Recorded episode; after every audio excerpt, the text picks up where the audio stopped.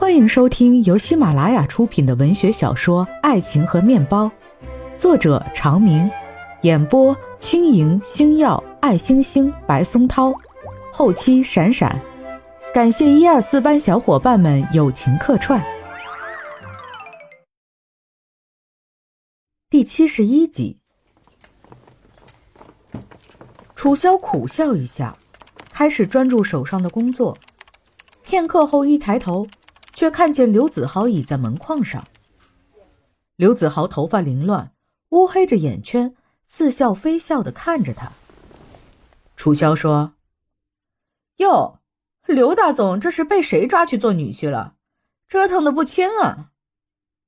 看我这样，你还有心情挖苦？哼，不趁你这副模样的时候好好说你几句，等你精神了，我就说不过你了。得了吧。我跟你说正经的，我也没跟你不正经啊。刘子豪关上门，走到楚萧对面的椅子上坐下。你说我吧，一个湖南农村出来的娃，千辛万苦考上个好大学，毕了业从技术宅做起，一步一步有了今天这样的小成绩，能养活自己，还能养活这公司里的二三十个兄弟，算可以了吧？你怎么说起这些？哎，你说吧，比如我们这个公司是个小曲奇，现在一个美女走过来，哐当，扔过来一个六层大蛋糕，跟我说，只要一句话，这些就都能是我的。艾琳到底怎么说的？刘子豪不理，还在继续说着。你说我的努力有意义吗？我小半辈子的努力，小半辈子的奋斗。我一直想做的更好，结果别人一句话把这些全秒成渣呀。那你到底怎么回答他的？刘子豪还沉浸在自己的思绪里。都说条条大路通罗马，可是有人就出生在罗马，真他妈的！哎，对不起哈，我今天负能量了。楚萧想了想。也许这个世界上不止一个罗马城，每个人心里都有个罗马。在有些人的心里，罗马代表着很多的钱；有的人心里，罗马是个幸福的家。在作家的眼里，也许罗马是诺贝尔文学奖；在数学家的眼里，也许罗马就是一道很难攻破的数学题。有的时候，走自己的路。抵达自己心里的罗马也挺好。再说，就算只有一个罗马城，有人还出生在那里，那又怎么样？所有的人的人生终点都是一样的。可是，在这个过程中，我们靠自己的努力和付出所获得和积累的东西，不一定就是生在罗马城里的人能够拥有的。刘子豪认真听着，抬起头问他：“你这么想？”现在是这么想的。刘子豪点点头。说实话，当然也可能是自我开解的阿 Q 精神。我昨天比较生气，在他艾琳的眼里，一切都是钱能买得到的吗？我刘子豪是他妈的商场里的货物吗？还整个艾氏集团都是我的？我真想当场说你给老子滚远点！这确实是那个女人表白的方式。在他眼里，一切问题都是钱能够解决的。那你怎么说？唉，能怎么说？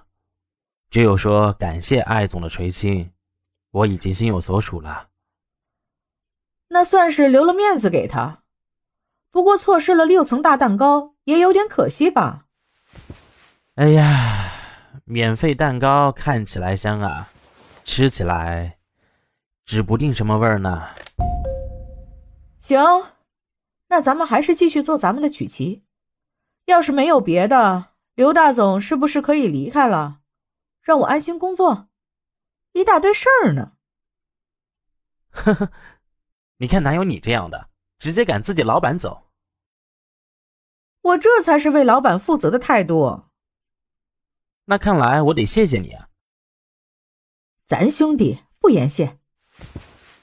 刘子豪站起来弹了他一个脑崩儿，嘴里说：“又是兄弟，我不做点什么，你改不了了吗？”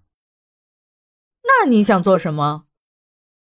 很明显啊，谈个恋爱啥的。哼，你当我还是二十岁出头的小姑娘啊？轻轻松松谈个恋爱，再玩个分手。也是，那我们就不分手。我有两个孩子呢。那多好，我就喜欢孩子。真的吗？要不这样，咱们啊，干脆恋爱也别谈了，直接分手，直接结婚。虽然咱俩经常开玩笑啊，这玩笑开的大了点啊。谁跟你开玩笑？咱们认识不是一年两年，相处也不是一天两天的了。你要真敢娶，我就真敢嫁。三天以后，上古金融正式宣布对艾氏集团发出邀约收购。此时，艾琳也已经发现艾木是上古金融的实际控制人。林雅琴拿着艾琳交给他的资料，雷霆震怒，马上还击。多年来一层虚假的温情脉脉的母子面纱被彻底撕破。两个人在商场上开始了一场激烈的争斗。楚萧与刘子豪领了结婚证，以一种所有人都没有想到的速度闪婚。闪婚以后没有多久，刘子豪就跟艾希和艾雅打成一片。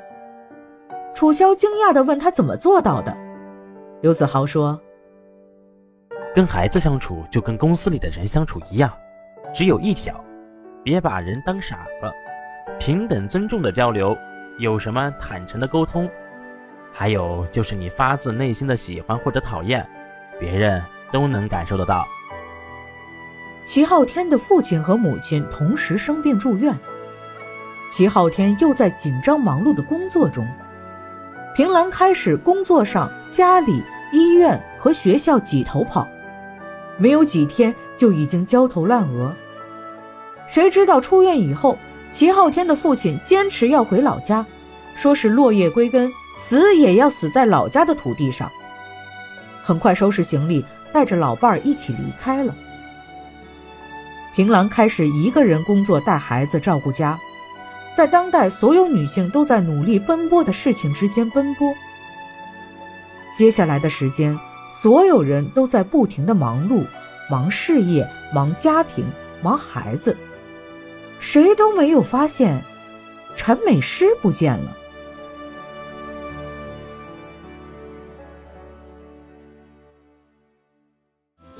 听众朋友们，本集已经播讲完毕，感谢收听，我们下一集再见。